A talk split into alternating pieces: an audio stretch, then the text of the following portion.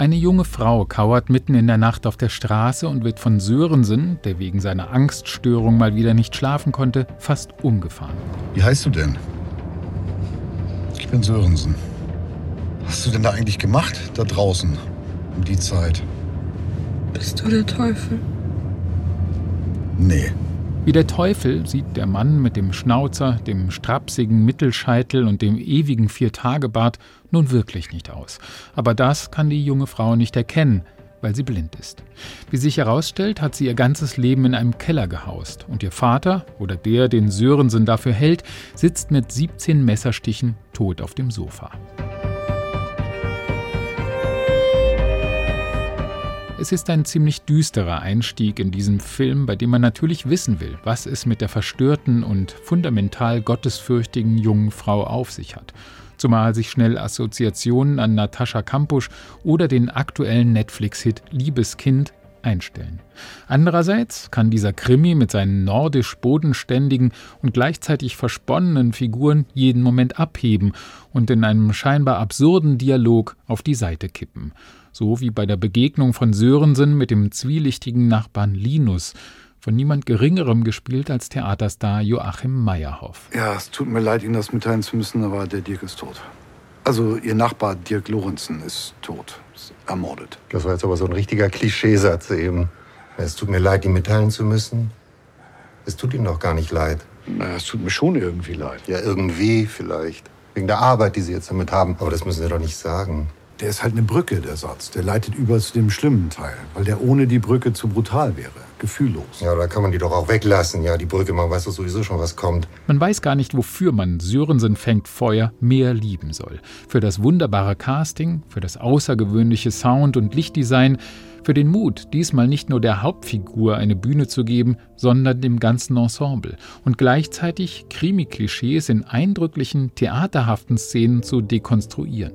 Oder für das intelligente, wortwitzige Drehbuch von Sven Stricker.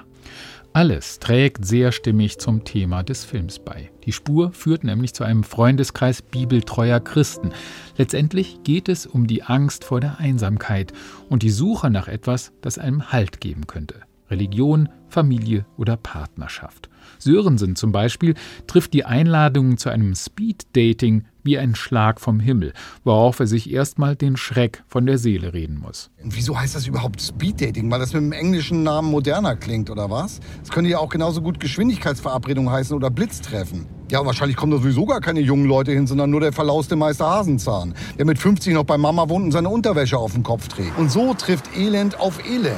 Ja, und am Ende nimmt ein Elend das andere Elend vielleicht sogar noch mit nach Hause. Weil es besser ist, zwei Elende zu einem großen Elend zu vereinen, als als kleines Häufchen Elend alleine zurückzubleiben. Bjarne Mädel hat seine Figur Sörensen, von dem man auch diesmal nicht den Vornamen erfahren wird, gegenüber dem ersten Film noch einmal weiterentwickelt.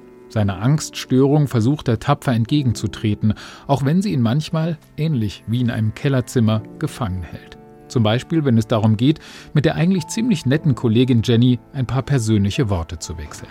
Du hast mir doch heute Morgen gesagt, dass du die Tabletten absetzt, die gegen die Angst. Ja, na und? Bist du dir sicher, dass das überhaupt gut ist? Wieso soll es denn nicht gut sein? Weil die dich, weiß ich nicht, stabil halten. Also wenn du das Bein gebrochen hast, dann wirfst du ja auch nicht die Krücken weg und guckst dann mal. Muss doch erst verheilt sein, das Bein. Naja, aber wenn du den Gips nie abnimmst, weißt du ja auch nicht, ob dein Bein nicht vielleicht schon längst wieder von selbst läuft. Während man bei Sörensen zwar zuversichtlich, aber nicht ganz sicher ist, ob er auf dem Weg der Besserung auch irgendwo ankommt, kann man Bjarne Mädel und seinen Kolleginnen und Kollegen zu dieser filmischen Reise nur gratulieren. Sörensen fängt Feuer ist optisch teilweise richtig gutes Kino.